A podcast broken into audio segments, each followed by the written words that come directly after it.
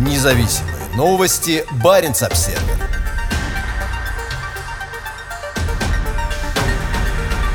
Российская атомная подлодка, терявшая ход в датских водах, теперь идет вдоль берегов Норвегии в подводном положении. ВМС Дании назвали драматической ситуацию, когда гигантская подлодка «Орел» начала дрейфовать со скоростью полтора узла в сторону острова Сейёре. Для буксировки были подготовлены тросы, а на помощь лодке пришли два российских военных корабля. «Орел» совершал межфлотский переход вместе с военным буксиром «Алтай» и большим противолодочным кораблем вице-адмирал Кулаков из Санкт-Петербурга на Кольский полуостров, когда у него возникли проблемы с двигателями и он начал дрейфовать. Это случилось 30 июля в оживленных водах к востоку от второго по величине города Дании Орхус. За несколько часов до этого «Орел» и два других корабля Северного флота прошли под мостом Большой Бельт по пути из Балтийского моря в сторону пролива Скагерак. Подводной лодке проекта 949А «Антей» уже почти 30 лет. На ее борту два атомных реактора. Обычно она вооружена крылатыми ракетами и торпедами. К этому же проекту относилась печально известная подлодка «Курск», которая затонула в Баренцевом море 12 августа 2000 года во время учений из-за взрыва в торпедном отсеке. Погибли все 118 членов экипажа.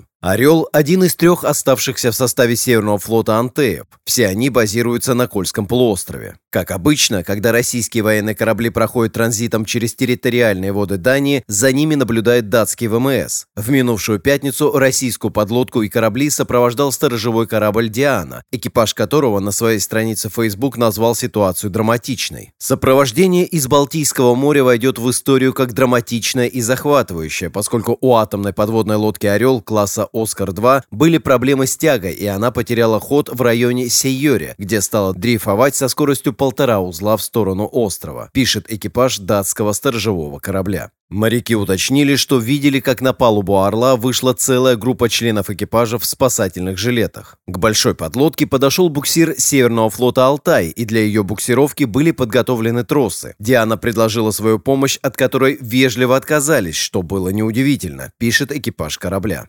Прямых контактов с подлодкой не было. Переговоры по радио велись с экипажем российского большого противолодочного корабля «Вице-адмирал Кулаков». Через некоторое время российской подлодке удалось снова запустить двигатели, и все буксирное оборудование свернули. С борта «Дианы» мы внимательно следили за ситуацией на подводной лодке, и когда увидели всех этих людей на ее палубе, нам быстро пришел в голову фильм «Охота за Красным Октябрем», пишет экипаж датского сторожевого корабля, добавив «Очень интересно наблюдать вблизи». Официальных комментариев нет. ВМФ России ничего не сообщал о причинах потери лодкой хода и было ли происшествие связано с работой ядерных реакторов или вспомогательного оборудования. Пресс-службе Северного флота запрещено общаться напрямую с иностранными СМИ, такими как Баренц-Обсервер.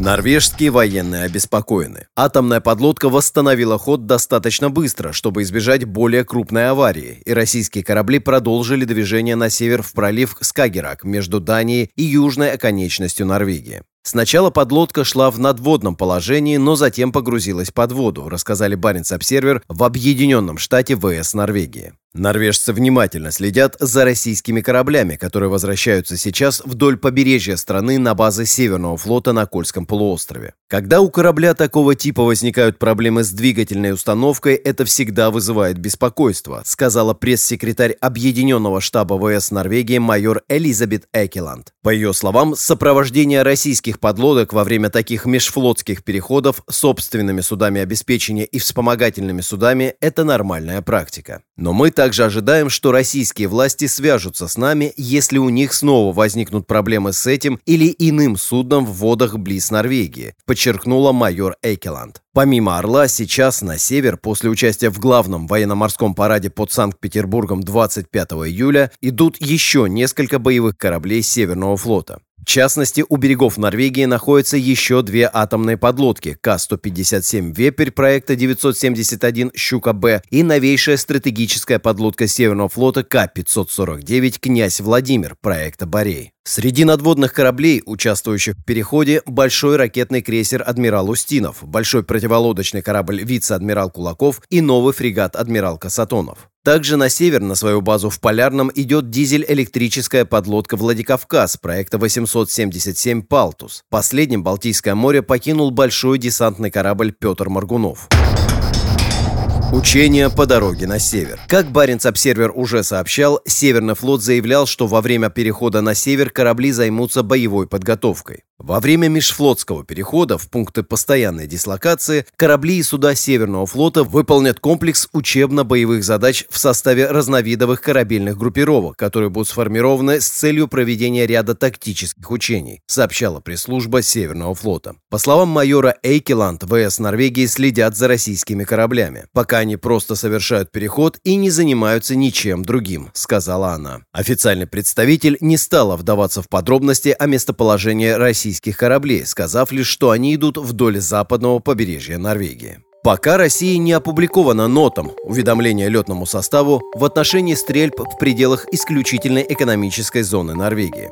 В пресс-релизе от 2 августа пресс-служба Северного флота сообщила, что корабли, идущие сейчас на север из Санкт-Петербурга, продолжат отрабатывать плановые учебно-боевые задачи и проведут ряд комплексных учений оборонительной и спасательной направленности. Независимые новости. Барин обседный.